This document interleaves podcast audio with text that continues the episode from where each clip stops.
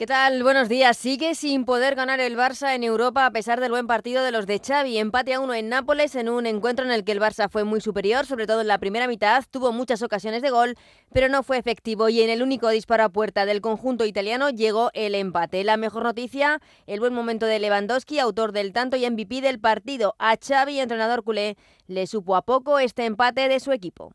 Creo que el equipo ha hecho méritos para ganar, pero eh, esto es la Champions, ¿no? Perdonas tú un ataque, en defensa regalas un gol y te lo hacen. Bueno, pues, pero bueno, me voy satisfecho, hombre, me voy satisfecho, pero con la sensación amarga de, eh, viendo el partido desde mi punto de vista era para, para, ganarlo. Este empate a uno ante el Nápoles que el Barça deberá hacer bueno en el partido de vuelta en Montjuic dentro de tres semanas ante su afición. En el otro encuentro disputado ayer, el Oporto sorprendió en el descuento 1-0 al Arsenal. Hoy turno para la Conference League para el Betis que tiene que remontar el 0-1 que se llevó el Dinamo de Zagreb en la ida para estar en los octavos de final de esta competición. Además, la selección femenina viaja en unas horas a Sevilla, donde mañana se mide a Países Bajos en la semifinales de la Liga de las Naciones. Mariona Caldentey pasaba ayer por el Radio Estadio Noche y hablaba de la chapuza que supuso el cambio de sede de este partido que no es bueno ni positivo a nivel de, pues, de la imagen que damos o de la gente que seguramente pues tenía entradas, tenía eh, billetes, tenía hoteles o lo que fuese.